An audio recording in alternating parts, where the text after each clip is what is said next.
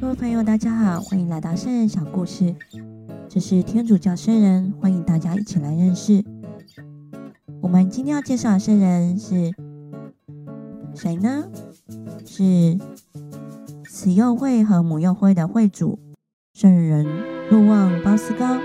这位圣人，他虽然经历婴儿时期就失去了父亲，也在非常贫穷的一个家庭长大。但是天主保守他，让他在动荡时代也担任了教廷和意大利政府的中间者，也是一名非常伟大的教育家和建造教会的人。他也曾经派遣了十一个传教团的热心传教士。好了，就让我们一起来介绍这个圣人吧。这个圣人呢，他出生于小小的村庄。他的父亲有两名妻子，第一个妻子有一儿一女，第二个妻子就是有若瑟和圣人若望鲍斯高。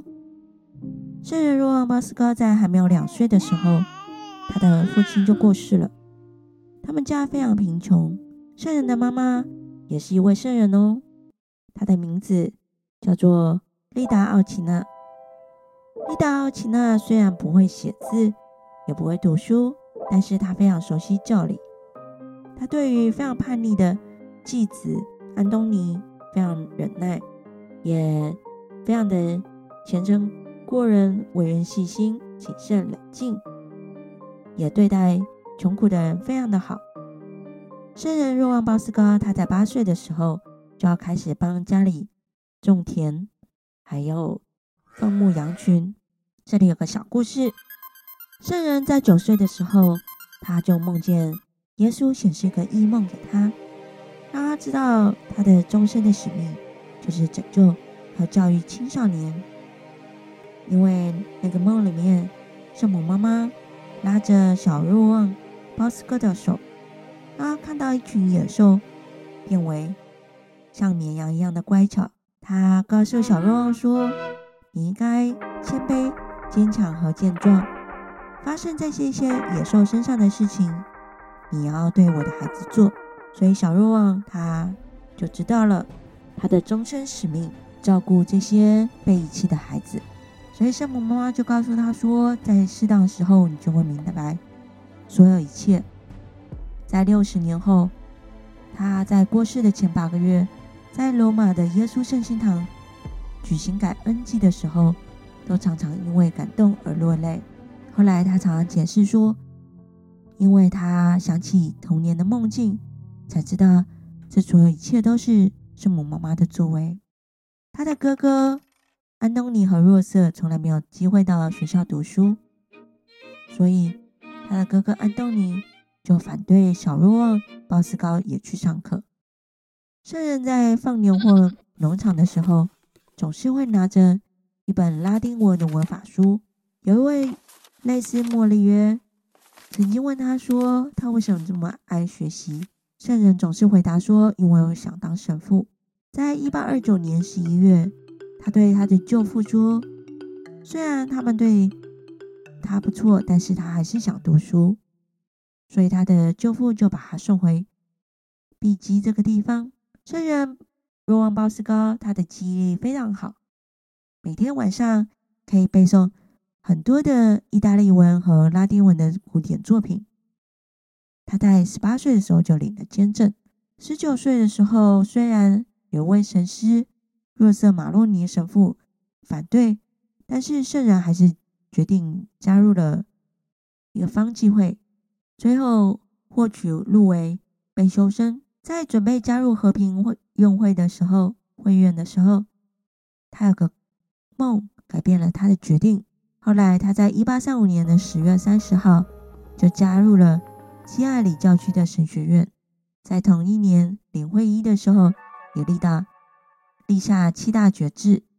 他在神学院的时候，常常会放弃吃早餐的时间，就会到圣菲利伯堂去领圣体，然后准时回去上课。他非常严格的善用时间，每天晚上只睡五到六个小时。在白天的时候从来不休息。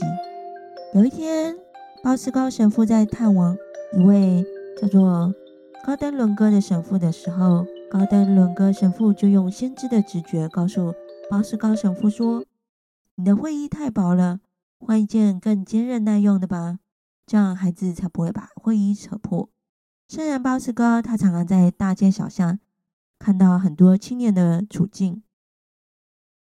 发现这些孩子常常惹是生非、亵渎天主，也无家可归，也离开堂区，常常觉得令人惋惜。有一次，圣人甚至在举行准备感恩祭的时候，看见机房有个主管在打一个孩子，因为他不知道怎么样子当辅祭。这个青少年他就是陆茂夏来里，他是一个砌砖的工人。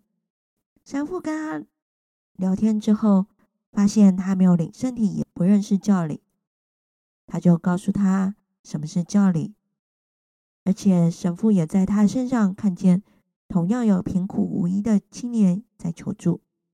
在一八四七年，开办了喜乐营的青年中心，包斯高神父也为了。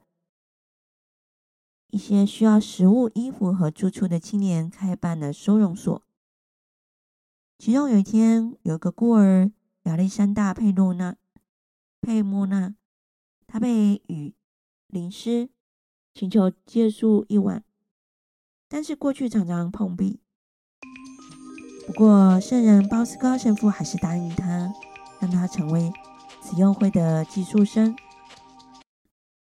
圣人非常善于著作，他的著作有包括公民史、教会史、教宗和圣人传记，以及道明沙维豪的著作。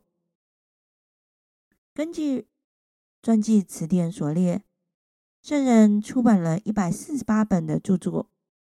他在一八七七年的慈幼协进会出版的《慈亲通讯》，到现在已经有四十八种语言的发行。他所有学生当中最杰出的就是道明沙维豪。这位青年，他出生于一八五四年的十月二号。他在十二岁的时候就遇到了包斯高神父，可惜他只有享年十四岁。他在一九五四年六月十二号，也很快的为获得教宗闭月十二世列入圣品，成为。教会最年轻的金秀圣人，在一八五八年三月闭月九世批准了成立慈幼会，也给他十九名助手。在一八八八年圣人鲍斯高逝世的时候，总共有了七百六十八名会士。目前在慈幼会南美洲有二十四个会省、三个枢机和六十位的慈幼会的会士主教。包斯高神父除了设立慈幼会的之外，他在一八四四年的时候，曾经梦见一个种满玉米和马铃薯的田园，还有建了一个宏伟的圣堂。后来十八年后，他对于一个修士保禄欧佩拉说：“我虽然没有任何的钱，但是既然是天主的意愿，我们就要实行。”后来经过重重困难的时候，圣母显示了许许多神迹。终于，这个圣殿建成。当初建筑的成本八十九万里拉，相当于一九八六年的二十亿。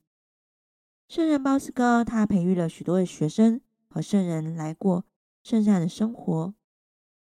他对这些充满怨恨的青年也非常温柔，因为他说：“父母把孩子送来，其实是天主把他们送来。”让我们照顾他的灵魂。听到这里，是不是对于圣人若望鲍斯高非常感动呢？虽然他的家境非常的不好，也在从小的时候失去了父亲，但是天主保守他，让他有这样的经历，也照顾这样的年轻人。据说他在一生当中教育了三万名青年。当时很少人注意传媒的影响力。有一个圣人比埃蒙圣人，他明白传媒的重要性，他就对毕月十一世说：“包斯高神父希望成为传媒工作的先锋。后来，在一八八八年，圣人逝世，享年七十二岁。包斯高雕像重达二十二吨高。五点八七米的雕像由帕切利朱基来主圣，圣像两旁是圣道明、沙维豪以及泽菲林南蒙古拉的雕像。这一座雕像也象征了圣人包斯高的青年使徒工作以及传教工作。